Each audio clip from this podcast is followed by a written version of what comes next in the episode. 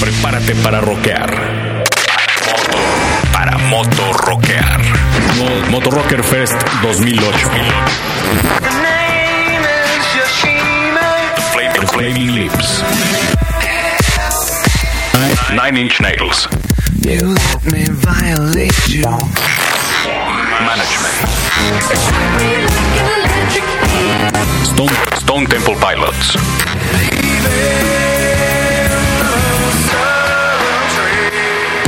Dos escenarios, 13 bandas. 19 de octubre, Guadalajara. Para ganar, visita nuestra sección de promociones. Motorrocker Fest es presentado por Ocesa y Vixo en Prodigy MSN. Trujo. Este es el podcast de Trujo.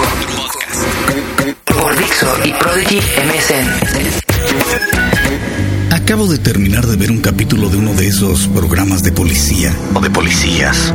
Y casi nunca tengo tiempo de sentarme a ver los capítulos completos porque viajo constantemente. Entonces intento no enamorarme de alguna de esas series porque al no poder seguir la secuencia de los capítulos, pues es peor muchas veces que no poder ver la serie en sí. Así que eh, es como decir que lo que ignoras duele menos. O simplemente pasa inadvertido por completo. Bueno, estaba viendo este capítulo que estaba bastante interesante, que hablaba de una chica que tenía 17 años que padecía una enfermedad muy rara. Síndrome de Turner. Profesor, Síndrome de Turner. Síndrome de Turner. Eh, sus nombres alternativos son síndrome de Bonneville-Ulrich o disgenesia gonadal o monosomía X. Es una afección genética en la cual una mujer no tiene el par normal de dos cromosomas X. Los seres humanos tenemos 46 cromosomas, los cuales contienen todos los genes y el ADN, los pilares fundamentales del cuerpo. Dos de estos cromosomas, los cromosomas sexuales, determinan si una persona será mujer hombre. Las mujeres normalmente tienen dos de los mismos cromosomas sexuales, que se escriben como XX, mientras que los hombres tienen un cromosoma X y un cromosoma Y, que se escriben como XY. En el síndrome de Turner, el cual ocurre en las mujeres solamente, a las células les falta todo o parte de un cromosoma X. Lo más común es que la paciente femenina tenga solo un cromosoma X, mientras que otras pueden tener dos cromosomas X, pero uno de ellos está incompleto. Algunas veces una mujer tiene algunas células con los dos cromosomas X, pero otras células tienen solo uno.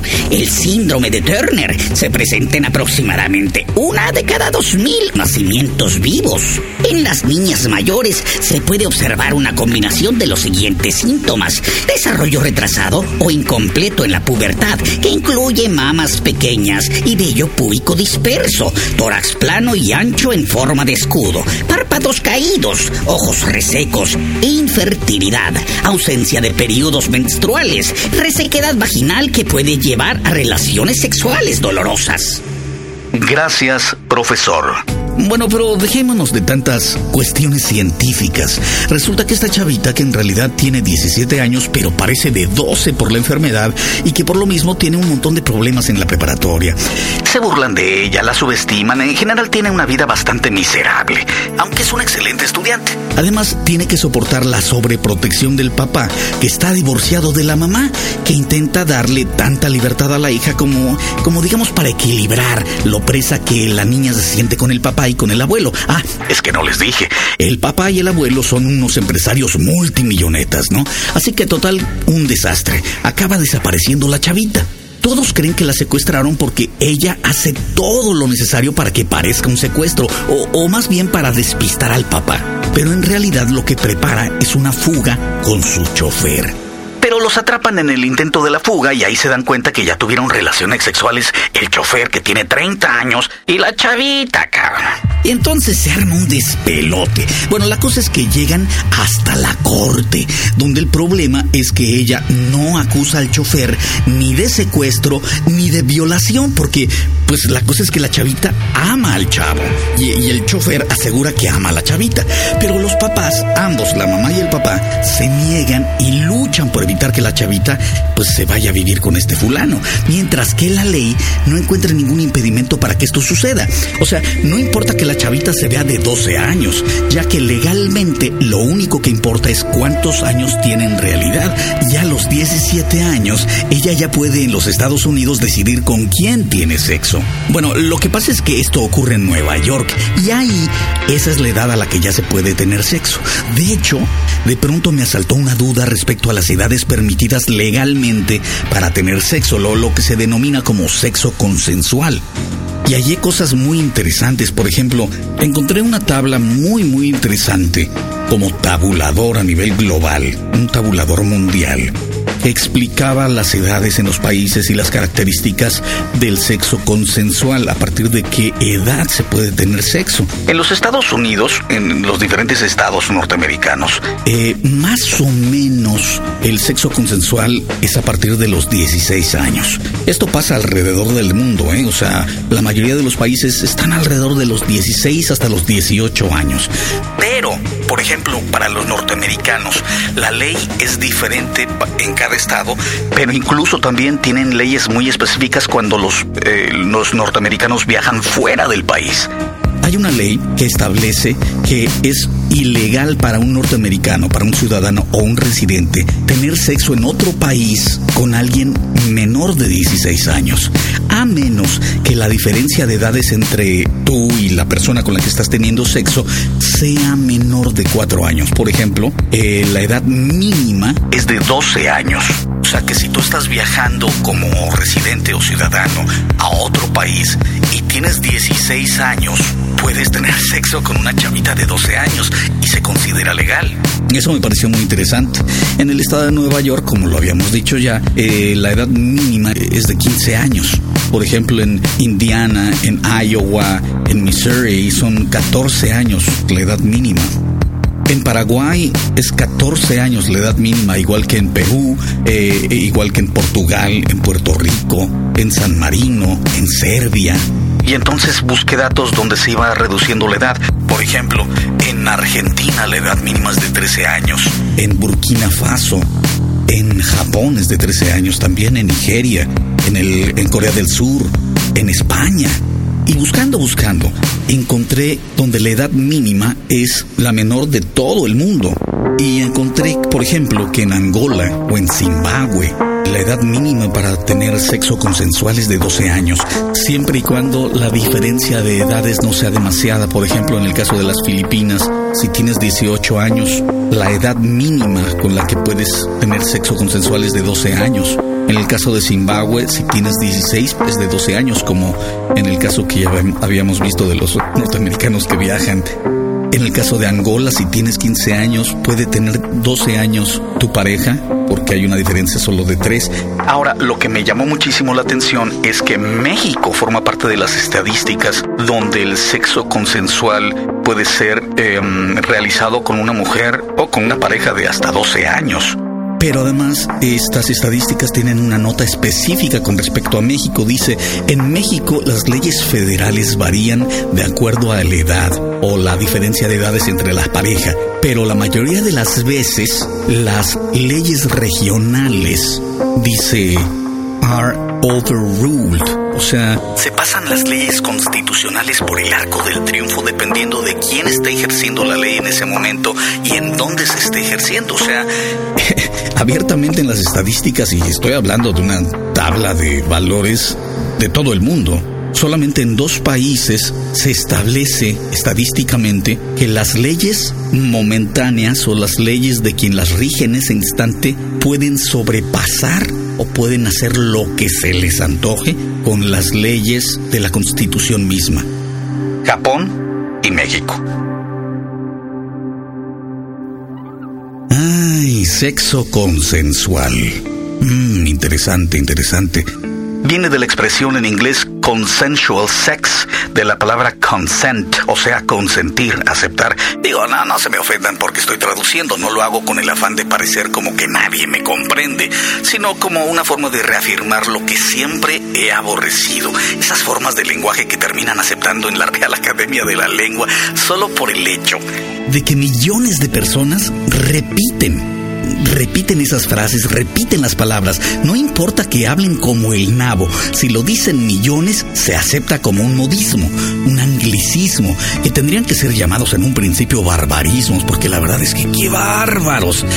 Por ejemplo, uno de los primeros de los que aborrecí en mi vida es terapista puta madre, ¿cómo, cómo odio a la gente que dice por aquí y por allá? Ay, fui a mi cita con la terapista terapeuta, cabrón, terapeuta, bola de burros, terapeuta. Terapista viene de therapist y está en inglés, en español es terapeuta. Busquen en el diccionario, carajo. Ya aparece en la comadrita esa que se vino de trabajar de mojada hace años y todo lo dice así de, ay. ¿Qué pasó, Mari? How are you? ¿Cómo están los babies? Ya ven grandotes, ¿verdad? Pues fíjate que pasé a la marqueta, rete bien temprano porque los pampers de mi baby estaban en sale y que me compro tres packages, pero a la hora de la salida ya me habían puesto un tiquete, que porque no le había echado suficientes coras a la cosa esa, la, la cosa esa del tráfico, ya sabes, y si no le corro, pues hasta se llevan la troca, ya la estaban levantando, y ahí me tienes, corre, corre, grite, grite, no, officer, please, officer, pero pues sí, yo babosa por no parquear la troca ya en el parqueadero de la marqueta, ay, pero es que luego está bien full, bueno, bueno, cuando oigas el mensaje me llamas para atrás, ¿eh? Bye. Digo, nada más como ejemplo. Pero regresando a lo del programa, este programa me dejó pensando en cómo la chavita finalmente se sale con la suya defendiendo sus propios intereses. El personaje decía que lo único que los padres tenían que hacer para aceptar la situación era darse cuenta de que ella ya era una mujer, aunque se viera como chavita, era una mujer. En el caso de este capítulo, se entiende que el aspecto de la chavita, un aspecto infantil, de chamaquita de 12 años, choque con el aspecto del chavo que ya tiene 30. De hecho, el capítulo termina con ellos ¿no?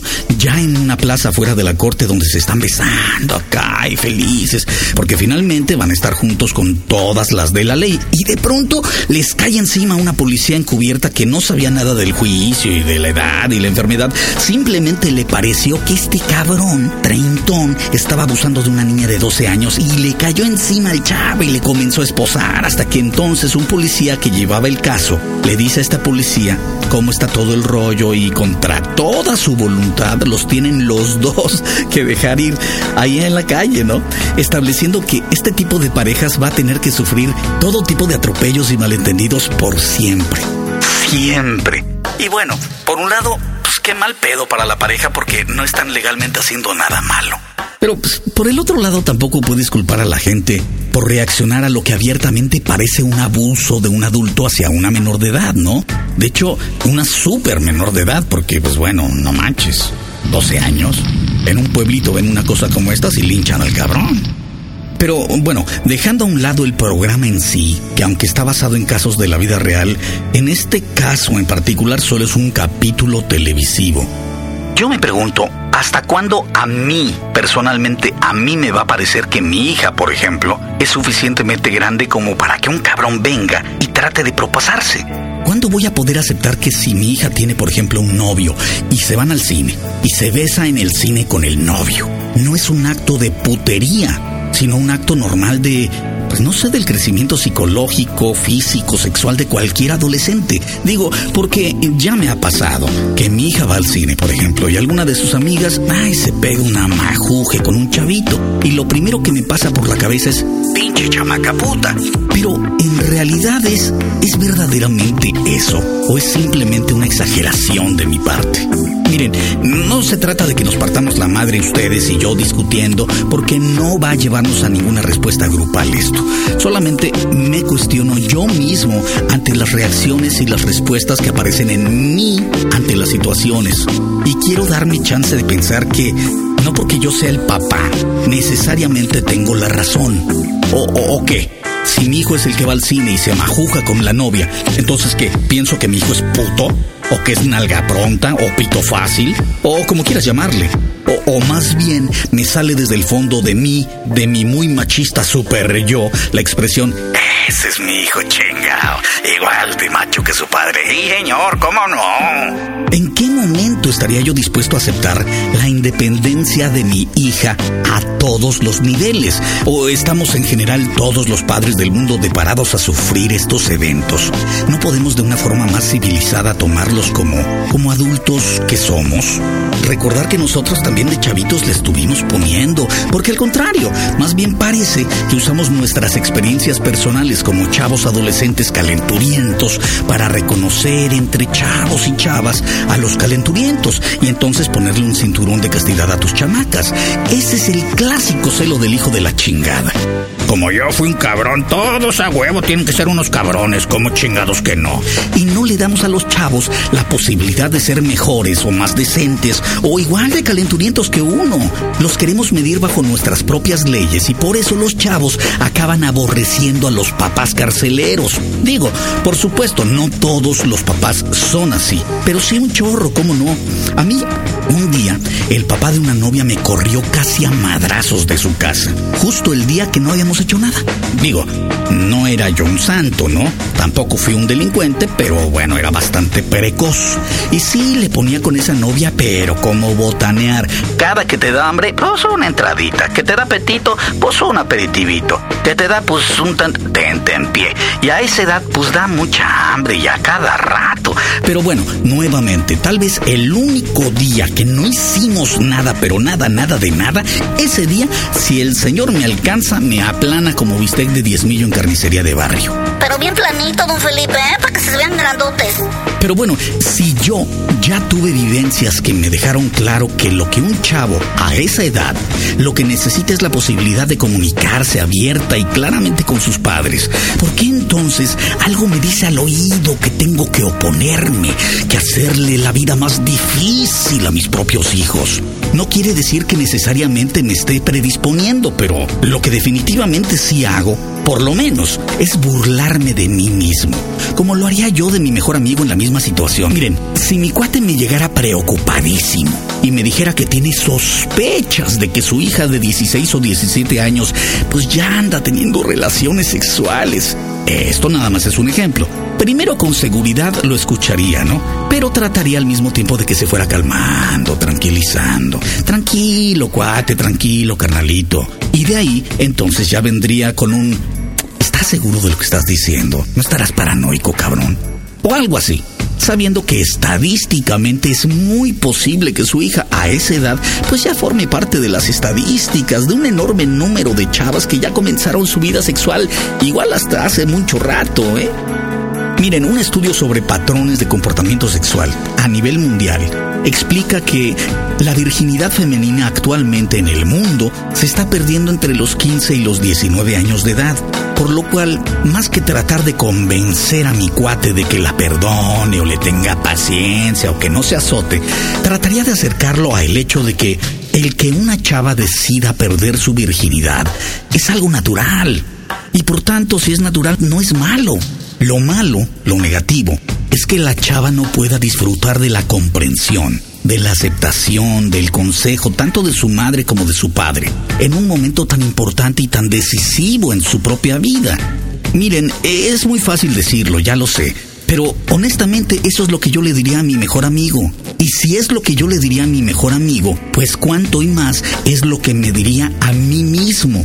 Y si doy por hecho que mi cuate se pondría como loco, entonces tengo que abrirme a la posibilidad de que mi propia persona, a mí, a myself, le aterre llegar a ese momento. El momento de la verdad para el padre de una mujer. Honestamente, espero, no sé, ser lo suficientemente maduro, inteligente, para que ese momento sea como el nacimiento de los hijos de mi hija, el día que se casen por la iglesia por el civil, todo ese tipo de momentos, un momento hermoso más para compartir con mi hija. ¿Y por qué no? Digo, si mi hijo, por ejemplo, porque he estado hablando de las mujeres, pero en el caso de los hombres también pasan cosas, también se pierden las virginidades, también es la primera vez de muchas cosas. Si mi hijo se presta a la experiencia. Aunque honestamente sé que el proceso con los hombres es muy, muy, muy diferente. Es otro podcast, ya que los hombres somos la prueba contundente de que provenimos de los primates. Somos unos simios. Pero también sería excelente poder comunicarme con mi hijo en ese aspecto. Solo que en el caso de los hombres, que en el caso de mi hijo, veo un pequeño problema. Bueno, no un problema, pero es un detalle, un detallito. Muchos de nosotros jodemos y jodemos y jodemos a los chavos con, oye hijo, vamos a platicar. Creo que es un buen momento en que los hombres de la casa nos sentemos a discutir ciertos temas ya más de adulto. Eh, tú no eres un niño, no eres un chamaquito como lo eras. Eh, eh, has estado creciendo y yo me he dado cuenta y quisiera yo platicar contigo. ¿No? Este, quería saber si quieres saber algo de sexo. Eh, porque, no sé, ¿por qué te da pena decir pene, vagina? Esos son sus nombres. Y el chavo se rehúsa y se revuelca. Y dice, no, no, yo no quiero hablar de eso, jefe. No, no manches, etcétera, ¿no? Y los padres nos hacemos los, los modernos, diciendo, ay, ¿quién los entiende? A mí nunca me hablaron de sexo. Estaba prohibido y bla, bla, bla, y bla, bla, bla. Y ahora que nosotros queremos abiertamente hablar de sexo, estos no quieren, hombre. y de pronto se me ocurre, ¿de verdad quiero hablar abiertamente, como lo estoy diciendo, de sexo? ¿O nada más lo hago como, como para que se note que soy moderno, como para verme como que quiero? Porque entonces me encantaría que mi chavo se volteara y me dijera, ¿de verdad? ¿De veras podemos hablar abiertamente de sexo? claro, hijo. Para eso está tu padre, hombre. Y entonces que me dijera, mira, pa, la verdad es que me gustan los hombres y ando saliendo con un chavo que se llama, no sé, fulanito. Y este, pues tengo una duda. ¿Cuál es la mejor forma de dar una buena mamada? ¡Puta madre! Puta, se me caen los calzones, cabrón. No, pues eso mejor pregúntaselo a tu mamá, hijo. ¿O qué le dices? o que me salga con... ¿De veras podemos hablar, pa? Mira, siempre me he preguntado si tú y mi mamá practican el griego. ¿El qué? El griego, hombre, el, sexo anal. Oye, cabrón, hijo, no, no, no, no te me pases. Es algo íntimo entre tu mamá y yo. No sé si respetuoso, cabrón. Mira que la chinga. Hasta los madrazos vamos a llegar.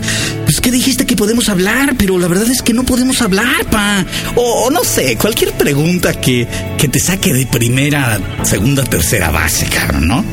Una pregunta que le permitirías a un cuate muy cercano. ¿Qué onda, cabrón? ¿Te bajas al pozo? ¿Cómo le haces? ¿Practican el cunilingus? O no sé, digo, me enseñas a no venirme porque no me sale, cabrón. O has cogido con un travesti o con un transexual, está bien sabroso, cabrón. O, ¿qué onda contratas prostitutas? O, mamá y tú han practicado un menage a trois? o sea, no sé, cabrón. ¿Qué tan cerrados somos en la sexualidad? Eso explicaría fácilmente el por qué cuando llega el momento de recibir los cambios sexuales de la vida de nuestros hijos, cometemos errores tan infantiles. Y por esa misma razón inevitablemente, pues acabamos lastimando a los chavos. Por supuesto, cada uno de nosotros vamos a hacer lo que nos parezca mejor en su momento. Lo más moral, o lo más religioso, o lo que me dijo mi papá, lo que me recomendó mi abuelo, lo que sea. Cada quien va a hacer lo que quiera hacer. Lo que yo me pregunto es, ¿no sería una buena idea que nos fuéramos preparando para un momento tan complejo, sabiendo que ese momento va a llegar, aunque no lo queramos? Es como en la escuela, cuando sabes que van a haber exámenes finales, pues empieza a estudiarle desde ahorita, cabrón. No un día antes, ¿no? Porque si vamos a esperar hasta el último momento, pues vamos a tronar como ejotes, como en los exámenes más importantes de la escuela. Estos son los exámenes importantes que nos pone la vida, como amigos, como consejeros de nuestros propios hijos y de nuestras propias hijas. Pero bueno, claro, este solo es mi punto de vista. Piénsenlo. Puta madre, tengo que dejar de ver la tele. A menudo los hijos se nos parecen. Así nos da la primera satisfacción. Esos que se menean con nuestros gestos,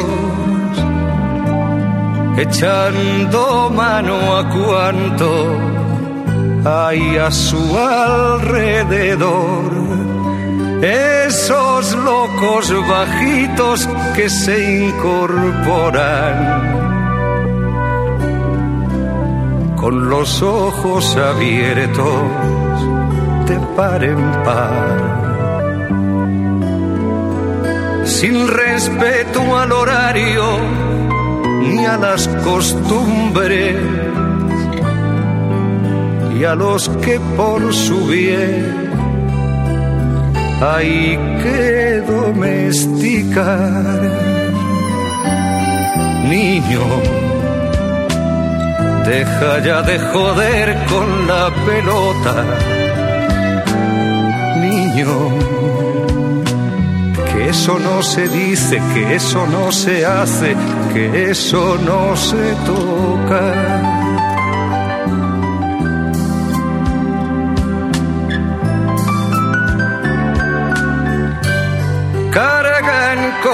Nuestros dioses y nuestro idioma,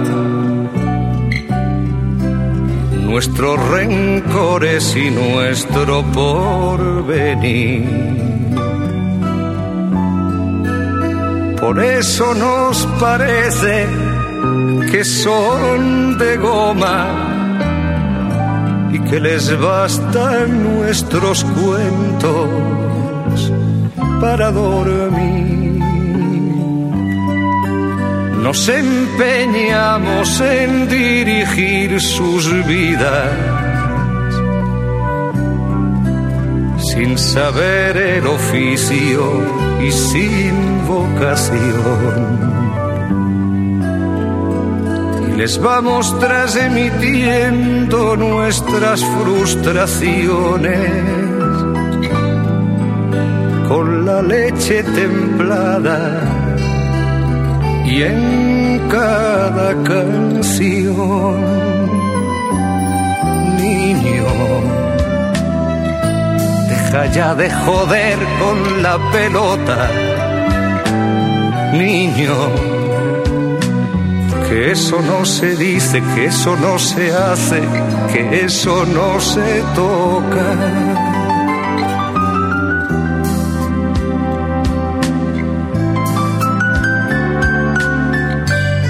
Nada ni nadie puede impedir que sufran. Que las agujas avancen en el reloj, que decidan por ellos que se equivoquen, que crezcan y que un día nos digan adiós.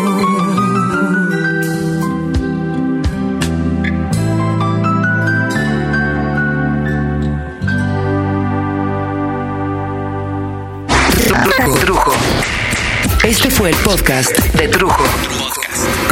Por Dixo y Prodigy MSN.